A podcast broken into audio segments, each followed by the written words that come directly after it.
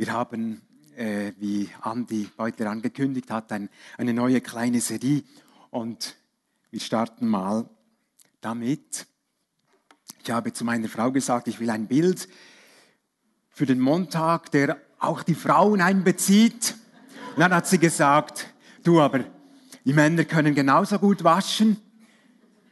Und äh, wie das bei euch zu Hause ist, wie ihr die Rollenverteilung abgemacht habt, dass äh, ich sage meinen Kindern immer, da, darüber müsst ihr dann mal diskutieren und verhandeln, wenn sie so sagen, ja, heute müsste man so und so und die Frau das und der Mann doch das. Das müsst ihr dann aus, ausdiskutieren und eine gute Lösung finden. Kann man, kann man nicht sagen, das und das ist genau das Richtige. Gut, Sonntagsgottesdienst für den Montag. Ich möchte uns eine Frage stellen, vielleicht ein bisschen eigenartig, wenn ich das jetzt zwei, drei frage unter uns, aber frage euch mal, warum, warum seid ihr hier? Warum seid ihr hier? Andi frage ich jetzt nicht, du hast schon gesagt, warum du hier bist, du hast heute Premiere gehabt und moderieren. Die Lobpreise frage ich auch nicht. Peter, warum bist du hier? Warum bist du aufgestanden und, und um halb neun dahergekommen? Ja, ich auch wenn ich von zu Hause weggehe, fühle ich mich hier halt auch immer wie zu Hause. Und das ist ein schönes Gefühl. Auch fühle ich mich Gott näher, wenn ich hier bin. In Gottes Haus. Genau.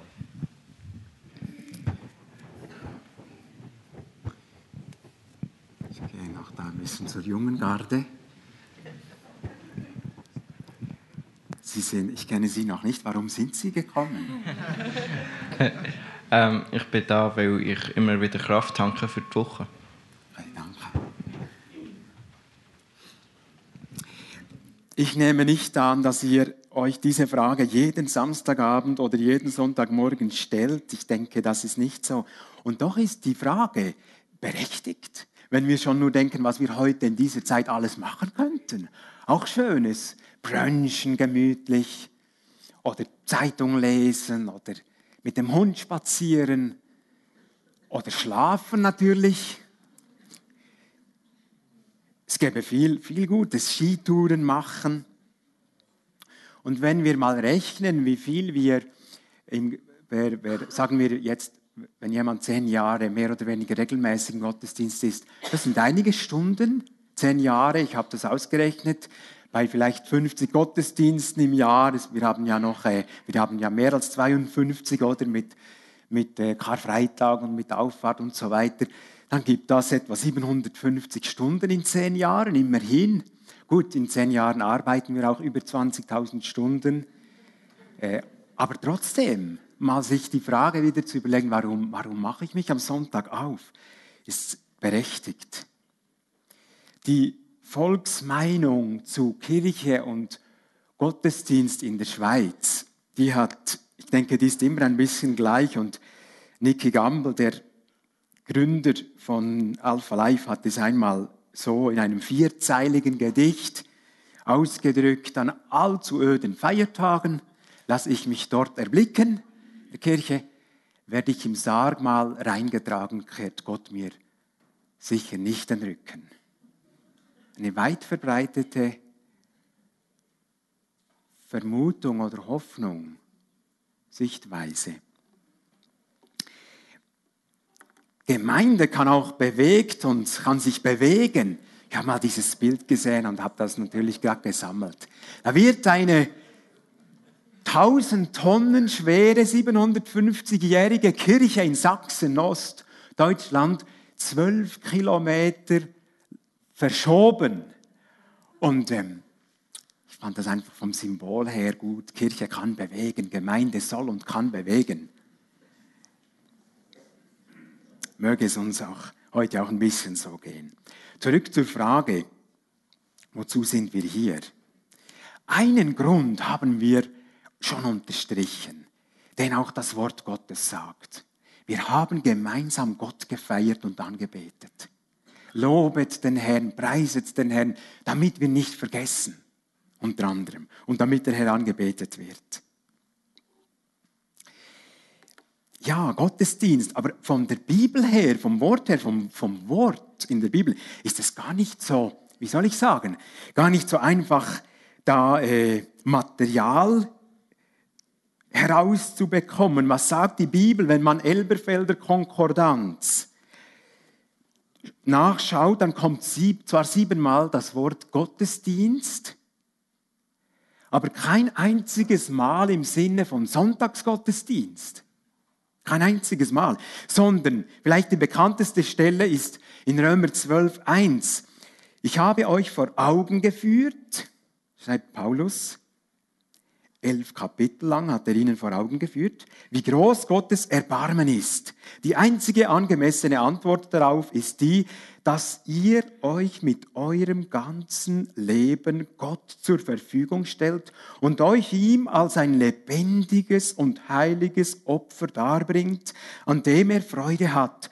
Das ist der wahre oder im griechischen Logikos, der logische Gottesdienst und dazu fordere ich euch auf.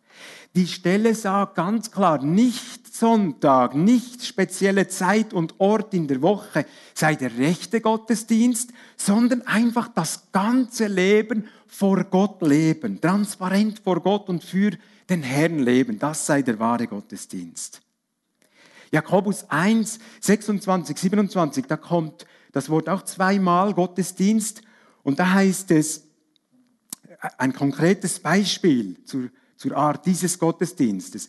Wenn jemand meint, er diene Gott und hält seine Zunge nicht in, im Zaum, sondern betrügt sein Herz, so ist sein Gottesdienst nichtig. Ernstes Wort. Ein reiner und unbefleckter Gottesdienst vor Gott, dem Vater, ist der. Kennt ihr das? Was kommt jetzt? Waisen und Witwen, genau in ihrer Trübsal besuchen und sich selbst von der Welt unbefleckt halten. Interessant. Natürlich ist das ein Ausschnitt, aber interessant, diese Gottesdienstbeschreibung. Dann die, die restlichen äh, vier Stellen, Gottesdienst, wortwörtlich, die werden im Hebräer 9 und 10 gebraucht für den Opferdienst der Priester im Alten Bund und dann im Kolosser 2 noch für so den äh, selbst Frömmigkeit, also dort eher negativ. Hm. So äh, fromm sein nach eigenem Gutdünken. Aber was ist mit unserem Sonntag? Unserem, unserem Zusammensein? Ist das etwa auch ein, Pro ein Produkt der im Moment viel zitierten Reformation? Oder ist das ein Produkt, eine, eine Idee der Pastoren und Pfarrer, damit die einmal in der Woche etwas zu tun haben?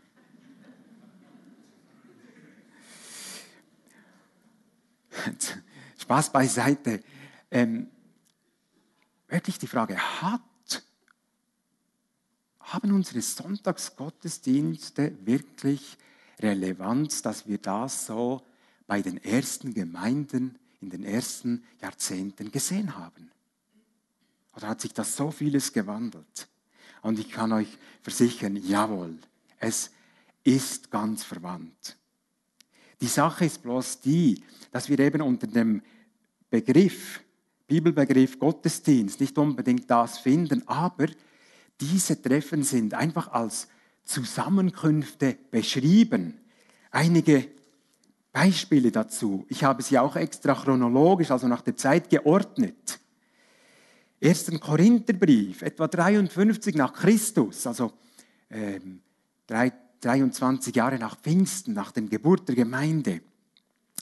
Wenn ihr zusammenkommt, so hat jeder einen Psalm, eine Lehre, eine und so weiter. 1. Korinther 16, an jedem ersten Wochentag lege ein jeder von euch bei sich zurück und sammle an. Da geht es um Sammlung, um Geld. Dann Apostelgeschichte 20, etwa 57 nach Christus. Am ersten Tag der Woche aber, als wir versammelt waren, um Brot zu brechen, unterredete sich Paulus mit ihnen, da er am folgenden Tag abreisen wollte. Und dann kommt diese lange Predigt über Mitternacht, wo dieser Bub dann rausfällt, aus dem zweiten Stock stirbt und dann wieder lebendig wird. Hebräer 10, 24, 25, Hebräerbrief etwa 67 nach Christus. lasst uns aufeinander acht haben, um uns zur Liebe und zu guten Werken anzureizen, indem wir unser Zusammenkommen nicht versäumen. Und dann habe ich noch nachgeschaut, es gibt eine Kirchenordnung, sehr, äh, sehr hilfs, hilfreich auch für uns, etwa 100 nach Christus, die heißt die Dache. Vielleicht habt ihr den, Begriff schon mal gehört. Und dort äh, steht, versammelt euch jeden Sonntag, teilt das Brot und sagt Dank. Vorher bekennt eure Sünden, damit euer Opfer rein ist. Dass man sich also am ersten Tag der Woche versammelte, entstammt wirklich ganz der Glaubenspraxis der ersten Christen. Warum am ersten Tag der Woche? Die Auferstehung Jesu war ja nach Sabbat. Sabbat ist der, für die Juden der letzte Tag der Woche. Und dann nach Sabbat war der Auferstehungstag. Und dann die Christen haben eben dann gesagt, das ist unser wichtigster, der Auferstehungstag, das ist der erste Tag der Woche. Und das wurde der Tag der Zusammenkunft. Sich so mit der Zeit herauskristallisiert. Anfangs haben sie sich ja täglich getroffen, Apostelgeschichte 2, aber das hat sich dann so, ähm, ja, so entwickelt. Und wie, wie ganz normal, wie selbstverständlich diese Treffen waren, am ersten Tag der Woche, merkt man schon an der Formulierung. Es heißt einfach, wenn ihr zusammenkommt, wenn ihr jeweils euch eben trefft am, am Sonntag, am ersten Tag der Woche. Es wird nicht begründet. Fast wie bei Gott, Anfang der Bibel, am Anfang schuf Gott. Gott wird nicht begründet oder erklärt, er, er macht gerade. Und hier auch, wenn, wenn ihr euch trefft, gell, das ist ja Sitte bei euch, wenn ihr euch trefft, dann. Wir sehen also, Vielleicht habt ihr es äh, ähm, gemerkt, wir haben zwei Arten von Gottesdienst in der Bibel beschrieben. Die, die erste Art, Römer 12, einfach unser Leben von Montag bis Sonntag als, als Dienst vor dem Herrn und dann die zweite Art, diese Zusammenkünfte am ersten Tag der Woche.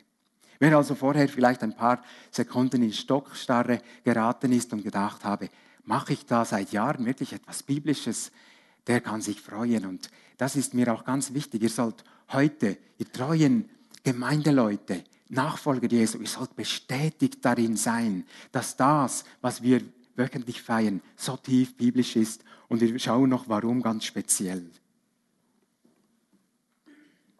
Gut, was soll denn geschehen am Sonntag? Nochmals zur Frage, wozu sind wir da? Was erwarten wir? Was erwartet ihr? Und wie stehen die beiden Gottesdienstarten, das ganze Leben und das Treffen, wie stehen die in Beziehung? Bevor wir das schematisch anschauen, schauen wir doch einfach, was an diesen Treffen die ersten Christen machten. Wieder Apostelgeschichte 20, Brotbrechen, also Abendmahl. Abendmahlfeier zur Erinnerung. Jawohl, Christus starb für uns, verblutete für uns zur Vergebung. 1. Korinther 14, 26.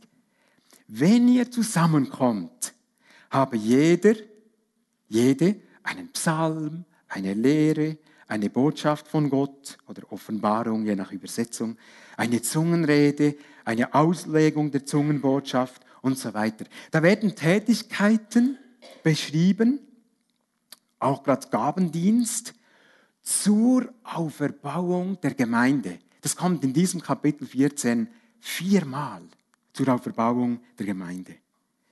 Dann auch ganz bekannt Apostelgeschichte 2, 42. Sie blieben beständig, also sie machten regelmäßig zum, zum Jüngerwerden Lehre der Apostel, Brotbrechen, Gemeinschaft und Gebet. Ich denke, das sind wirklich vier Säulen vom vom Wachsen. Und ich glaube, jetzt werden die beiden Gottesdienste und die Beziehung deutlich. Wir haben links unsere Pfimi, das Bild und unsere Pyramidenfenster, unsere Synagoge oder unser Gotteshaus. Wenn ihr zusammenkommt und dann rechts das ganze Leben, darum diese verschiedenen Symbole, Römer 12, stellt euch mit eurem ganzen Leben Gott zur Verfügung. Das ist der Gottesdienst. Das ist das Ziel. Das ist das Ziel. Ich hätte Hemmungen, wenn das Linke das Hauptziel wäre. Ich hätte viel mehr Hemmungen, darüber zu, zu predigen. Das Ziel ist das ganze Leben als Gottesdienst.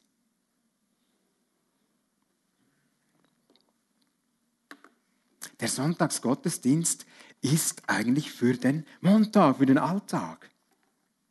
Christian Iniger hat letzten Sonntag anhand des Psalms 103 betont, dass wir schnell vergessen. Ich glaube, da haben wir uns alle gefunden. Und dass deshalb Erinnerungsstützen und Nahrung eben durch Psalmen, durch Wort, durcheinander nötig sind. Das ist nichts anderes als Training. Das ist eigentlich Training für unsere geistlichen Muskeln, für, für, den, für den inwendigen neuen Menschen, für den Geist in uns. Eben sind ja die Skiweltmeisterschaften vorbei in St. Moritz und jetzt äh, sind die nordischen dran in Lahti in Schweden. Und so vom, von der Fitness äh, bewundere ich eigentlich die, äh, die Langläufer am meisten.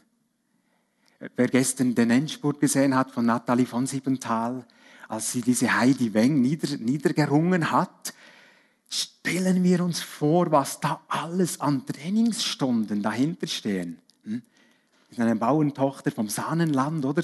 Wo sie auch viel mithilft, aber sonst wahrscheinlich ist sie dauernd am Trainieren. Ähm, man sagt ja, dass die Skandinavier vom Trainingsumfang hier, ein, ein, speziell die Norweger, äh, den anderen ein bisschen etwas voraus haben. Und die, die Erfolge schließen schon darauf. Die wissen genau, dass ich im Endspurt noch Kräfte mobilisieren kann, muss ich einfach ein bisschen mehr trainieren als die anderen. So einfach, aber so hart, so konsequent. Aber die wissen das. Oder ein anderes Müsterchen, mehr so im Sinne von Fokussierung, mehr sich auf, auf etwas fokussiert. Unsere Schweizerin äh, Lauren van der Graaf, die grüßt im Moment niemanden mit der Hand, weil Ansteckungsgefahr viel größer ist, wenn man einander die Hand gibt. Sie will jetzt einfach diese WM, hoffentlich wird sie nicht krank, he? auch durch anderes. Sie will jetzt einfach diese WM so durchziehen. Man versteht es, aber verstehen wir, was Leute, die ein Ziel haben, die sagen, ich weiß, dass ich das Training brauche, denn ich will dahin, was die aufwenden. Paulus brauchte solche Sportbilder sogar auch im 1. Korinther 9. Erinnert ihr euch, was Jeff Saibene, der Trainer vom FC Thun, äh, da in diesem Interview gesagt hat, als ich ihn fragte, wann frühestens merkt man, wenn jetzt ihre Spieler nicht mehr trainieren würden? Wann würden sie das sehen? Und er hat gesagt, nach zwei Wochen ganz sicher. Und im Moment, glaube ich, trainieren sie gut. Sie haben Power, sie haben gestern einen wichtigen Sieg gemacht. Lasst uns Lasst uns von dem lernen. Was wir hier machen, ist nicht ganz abseits von dem. Der Sonntagsgottesdienst möge uns nebst guten Begegnungen, wie ich für alle hoffe, unbedingt Trainings- und Stärkungsort sein, Kraftort. Er möge uns ausrüsten, dass wir am Montagmorgen, wenn der Wecker schellt, dass wir sagen, jawohl, und heute ist wieder Gottesdienst. Heute ist der Montagsgottesdienst. Und heute will ich gerade stehen und ich will in dieses schwierige Gespräch mit Zuversicht und ich will, ich will aufrichtig und ehrlich in, in, in meinem schwierigen ähm, Berufsteam stehen. Oder wenn, wenn, wenn Mütter todmüde aufwachen, weil das, das das Baby so oft sie geweckt hat, dass sie Kraft haben für diesen Tag. Oder wenn Versuchungen da sind, wenn Versuchungen kommen, dann wollen wir gewappnet sein. Mit Training, mit geistlichem Training. Oder wenn unser Bekenntnis gefragt ist und wir den Impuls haben, wir könnten Christus bekennen, dann wollen wir das nicht verpassen. Und meine Erfahrung ist die, wenn ich gefüllt bin mit ihm, dann ist es mir eine Freude. Wenn ich auf Schwachstrom laufe, dann habe ich Angst, Menschenfurcht. Und sehen wir, liebe Gemeinde, ich gehe nochmals hier zurück, der Sonntagsgottesdienst ist nie der eigentliche Zweck im, im, im Glaubensleben, nie Selbstzweck. Er ist Mittel zum Zweck. Er ist, die linke Seite ist Voraussetzung für den wichtigen, für den eigentlichen, den wahren Gottesdienst. Es ist die Unterstützung, das Benzin, der Nachschub, Nahrung, Training für den Montag. Und wenn jemand sagt, es kann doch nicht darum gehen, dass man am Sonntag vor allem gesehen wird in der Kirche. Der Gottesdienst, das Glaubensleben muss sich im Alltag zeigen. Dann sagt die Bibel, völlig recht. Aber ich habe die Treffen geschenkt, damit sich das im Alltag auch spür, spürbar macht, damit die Kraft da ist. Merkt ihr, die Reihenfolge ist wichtig. Ich will euch nicht zum Gottesdienst prügeln und predigen. Ich möchte, dass wir lebendig mit Christus unterwegs sind und ich glaube, weil es einfach die Bibel sagt, dass unsere Treffen hier sehr zentral sind. Ich möchte noch etwas ganz Gewichtiges anfügen. Das kann man schnell vergessen, wenn man manchmal denkt, was, was hat jetzt dieser Morgen wirklich gebracht? Kann ja mal ein Gedanke sein, verstehe ich. Es geht nie nur um mich. Es geht nie nur um mich. Um mein Training für den Alltag. Wenn wir an, an die Dienste und Gaben aneinander denken im Gemeindebau, es geht eben um die Erbauung seiner Gemeinde. Jesus hat gesagt, ich will meine Gemeinde bauen. Und Petrus, auf dich baue ich sie. Ich will meine, wir gehören zu Jesu Gemeinde. Das ist nochmal eine, das ist der große Bogen. Das ist die rechte Dimension. Wir sitzen hier, wer, wer Christus persönlich kennt und die Rettung, um die Rettung weiß, wir, wir sitzen hier als seine Gemeinde, sein Leib. Und durcheinander möchte er diesen Leib stark machen. Und schau, wenn jetzt jemand nicht da ist, dann fehlt ein Dienst, dann fehlt vielleicht eben ein ermutigendes Wort für einen, für einen zerknitterten Mitchristen, der das heute bräuchte. Und die Person, die fehlt, die hätte das Gespür dafür. Oder es fehlt der Dienst für die Kinder, denn ihnen die, die biblischen Geschichten fesselnd weiterzugeben. Es fehlt die Gabe vielleicht zur Musik, zur Erbauung der Gemeinde oder auch für handwerkliches Geschick, für technisches Geschick. Es geht der, im Reich Gottes in der Nachfolge nie nur um mich. Es geht gar nicht nur um mich. Er will seine Braut, seinen Leib bauen. Und Gemeinde Jesu ist natürlich viel mehr als Sonntagsgottesdienst. Natürlich, gerade eben, das will, ich ja, das will ich erklären. Gemeinde hilft vielfältig, Himmel auf Erde zu bringen, Himmel in den Montag zu bringen. Das heißt übrigens die Reihe, vielleicht habt ihr es gesehen auf dem Internet. Wie im Himmel, so am Montag, so am Dienstag, so am Freitag. Martin Kaltenrieder sagt, die Gemeinde ist Jesus in der Welt. Die Gemeinde macht Christus bekannt. Denken wir an die Visionen, die gerade im, im äh, Mittleren Osten die Leute oft haben, äh, muslimische Leute. Sie haben eine Vision, sehr oft eine Vision von Christus. Und dann suchen sie nach Auskunftspersonen. Und dann suchen sie Christen. Oder eben darum werden die Bibeln abgeworfen aus den Drohnen was Thomas äh, erzählt hat, damit sie, damit sie Bescheid bekommen, worum geht's. Die Gemeinde ist Jesus in der Welt. Jesus ist im Himmel, unser Haupt ist im Himmel und wir sind hier. Wir sind Orientierungspunkte hier. Er will leuchten, er will salzen durch uns. Jesu Weisheit, sagt Epheser 3, soll kund werden. Jesu Weisheit, richtig gehört. Jesu Weisheit soll durch dich, Erna, im Kindergarten Lerchenfeld gezeigt werden.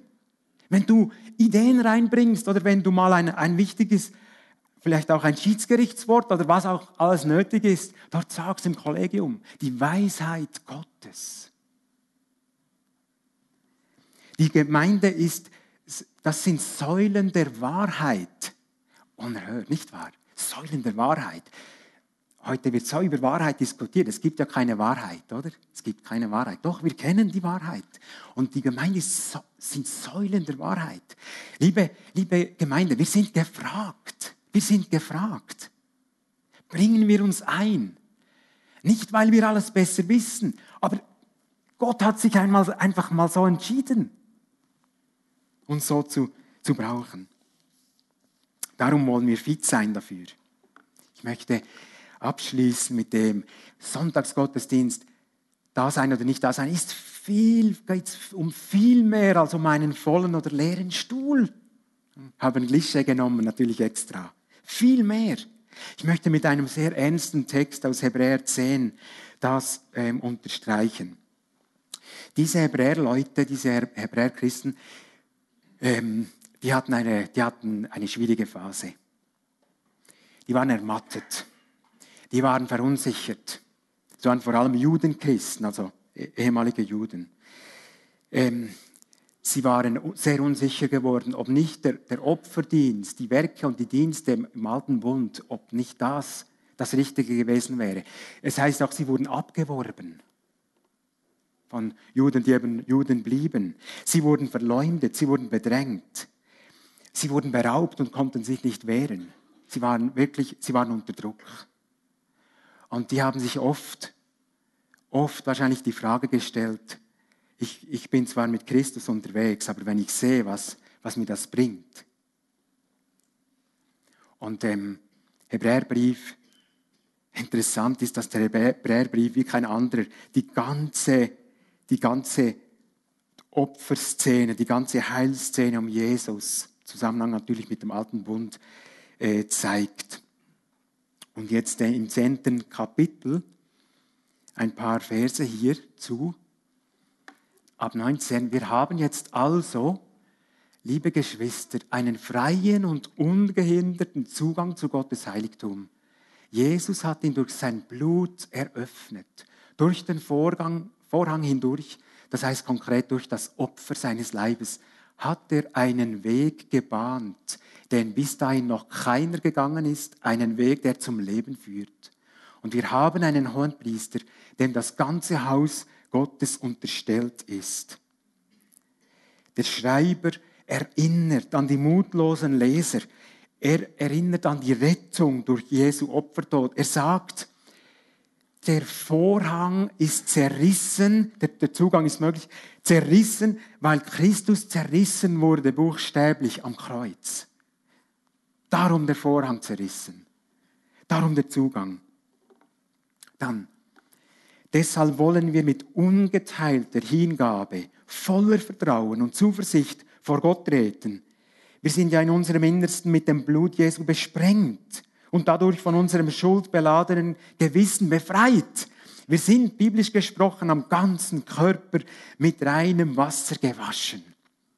Wir merken das Verben dieses Schreibers wo wir ja übrigens nicht wissen, wer es war, der Autor des Hebräerbriefs. Aber er wirbt, er führt ihnen vor Augen, was sie haben als Juden oder dieses große, plötzlich den Zugang durch den Vorhang, ohne schlechtes Gewissen, gerecht gemacht. Dann, ferner wollen wir unbeirrbar an der Hoffnung festhalten, zu der wir uns bekennen. Denn Gott ist treu und hält, was er zugesagt hat. An der Hoffnung festhalten ist dasselbe wie Glauben. Etwas festhalten, was man noch nicht sieht, ist Glaube nach Hebräer 11.1. Das sagt der Schreiber hier. Haltet fest. Dann 24. Und weil wir auch füreinander verantwortlich sind, wollen wir uns gegenseitig dazu anspornen, einander Liebe zu erweisen und Gutes zu tun Elberfelder beschreibt, lasst uns aufeinander Acht haben. Liebe Gemeinde, wir haben Verantwortung auch, auch aneinander. Wir dürfen einander auch natürlich mit nötiger Sorgfalt und mit dem nötigen Ton und mit der richtigen Motivation. Wir dürfen, wir sollen einander auch ins Leben reden. Wir dürfen Rückfragen stellen. Ich erinnere mich, ein Kollege, ich war damals noch Lehrer, ein wirklich ein naher, naher Kollege, auch gläubig. Und dann äh, kam er zu mir und hat gesagt, du, meine Freundin ist schwanger. Hat er geweint. Und er hat gesagt, weißt du, ich wollte noch, eigentlich noch zu dir kommen. Ähm, wir hatten da schon länger Probleme, aber da habe ich gesagt, da wärst du gekommen, ich habe es nicht gewusst, dass du mit dem so kämpfst.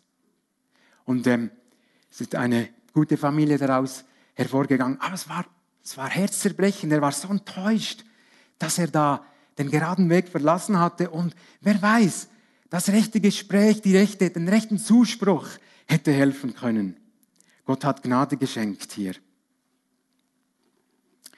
Ist wichtig, Verantwortung aneinander nehmen und tragen ich möchte so sagen, es gibt zwei Pole. Man kann viel zu neugierig sein und man kann sektenhaft ähm, Leben manipulieren, natürlich. Das, die Bibel meint überhaupt nicht das. Aber man kann beim anderen Pol immer Angst haben, oh, da frage ich lieber nicht.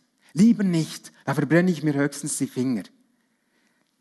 Das kann schon sein. Oder manchmal ärgert sich, ärgert sich jemand vielleicht im Moment, aber zwei Jahre sagt er, zum Glück hast du damals gefragt. Zum Glück hast du das gesagt. Ich habe mich geärgert. Ich habe drei Wochen nicht mit ihr gesprochen, aber ich bin froh. Endlich hat es jemand auf den Tisch gebracht. Dann 25.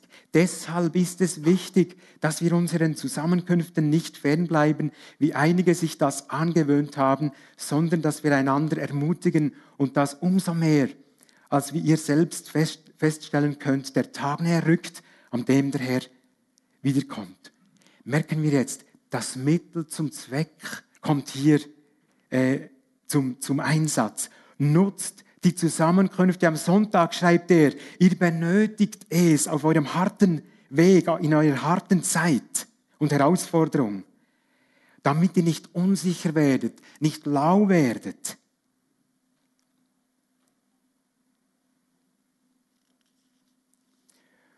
Und dann setzt er noch eines drauf.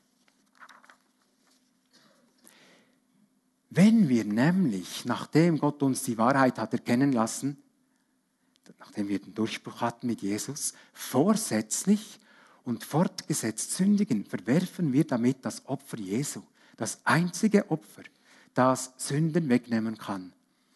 Luther sagt dort, es gibt dann kein, kein anderes Opfer mehr.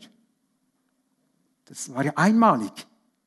Alles, was uns dann noch bleibt, ist die schreckliche Erwartung des Gerichts. Und gilt jetzt aufgeklärte Westeuropäer des 21. Jahrhunderts zucken hier empört zusammen und sagen, ja, ja, jetzt wird noch die Hölle heiß gemacht. Das ist noch das Dupe nach allem. Aber Gläubige, die nicht vom Zeitgeist, sondern vom Heiligen Geist geprägt sind und die das Wort für sich nehmen, die horchen und hören hin. Und die wissen, Gottes Wort hat recht. Der Autor warnt tatsächlich hier davor, dass sie das Heil verlieren könnten. Es ist nicht die einzige Stelle im Hebräerbrief. Im vierten Kapitel ist eine ähnliche Andeutung. Es gibt noch andere Stellen. Der Autor warnt, dass die Gläubigen die Zurüstung durch die Zusammenkünfte weiter benötigen um nicht Kompromisse und Kurven zu machen, um Schiffbruch zu erleiden. Es gibt so ein schönes Wort für die Treffen von Christen unter dem Wort sein. Heinz Bossi hat, hat jeweils gesagt, äh, mein, meine Pastorin Wädenswil, die, die Gemeinde, der, der Gottesdienst, er spült Sünden an die Oberfläche. Man muss gar nicht über, darüber sprechen. Und ich glaube, das, das hat etwas. Und wie, wie oft sind wir froh, dass der Herr spricht. Einfach durch die Atmosphäre des Heiligen Geistes. Und das, das ist gar nichts, das hat nichts mit Moral oder so zu tun. Das ist einfach eine Funktion, eine ganz wichtige Funktion von Leib Jesu, von, von Gemeinde, von Gottesdiensten, von Zusammenkünften. Liebe Gemeinde, liebe Besucher, es, ich hoffe, ich wurde heute Morgen richtig verstanden. Es geht mir nicht darum, dass die allererste Priorität ist, einfach am Sonntag muss die Gemeinde da sein. Die Priorität hat unser Leben als Gottesdienst. Aber hierfür glaube ich, dass wir unsere Treffen brauchen und seid wirklich bestätigt und freut euch darüber, dass ihr den, den Sonntag priorisiert, auch für eure Kinder priorisiert und dort einen Nagel einschlägt. Geld, wenn wir 168 Stunden in einer Woche zur Verfügung haben, sind ja anderthalb oder zwei Stunden auch nicht so enorm verrückt viel. Nur so als, als Klammer. Aber trotzdem, man muss sich immer wieder aufmachen und entscheiden. Priorität hat der Lebensgottesdienst. Aber unsere Treffen sind wunderbarer Trainingsort, sind entscheidend, sind kraftvoll. Und übrigens, sie sind nicht kraftvoll, weil, weil die Musik so gut sein muss, weil die Predigt so gut sein muss. Ist manchmal so, manchmal so, ich weiß. Sondern Gottes Wort sagt einfach, ich tue mein Werk, wenn ihr zusammenkommt. Ich tue es einfach. Das entlastet uns übrigens sehr, gell Heinz? Oder? Wir performen nicht immer gleich. Die Reihenfolge. Jesus hat nicht gesagt, geht hin und mache zu Gottesdienstbesuchen. Er hat gesagt, mache zu Jüngern und ihnen wird der Gottesdienst, die Treffen, das werden sie benötigen. Das tut ihnen gut. Das war das Wort zum Montag. Ich wünsche euch eine kraftvolle Woche, kraftvollen Dienstag und bis wir uns wiedersehen. Amen.